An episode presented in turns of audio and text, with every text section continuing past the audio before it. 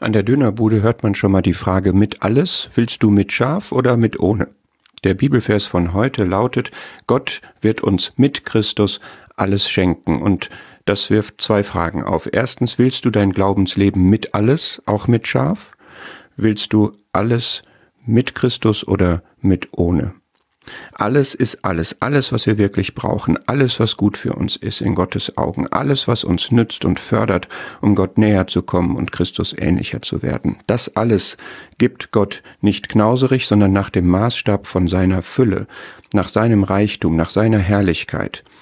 Das schreibt Paulus aus dem Gefängnis an die Philippa. Mein Gott wird euch alles Nötige geben nach seinem Reichtum in Herrlichkeit in Christus Jesus. Was hältst du von dem Satz, was ich brauche, bekomme ich, was ich nicht habe, brauche ich auch nicht, jedenfalls nicht jetzt und nicht so. Alles gibt es mit Christus, nicht mit ohne.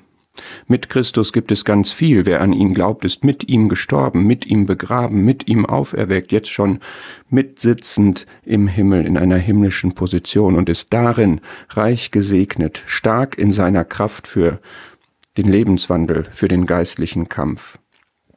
Mit Christus ist ein Leben mit alles, auch mit Schaf. Willst du das? Du kriegst diesen Geschmack, diese Würze der Ewigkeit, des Himmels, der Unendlichkeit, des Geistes, des Wunderbaren nicht in dein Leben, wenn du mit ohne bestellst. Also leb mit Christus, mit alles.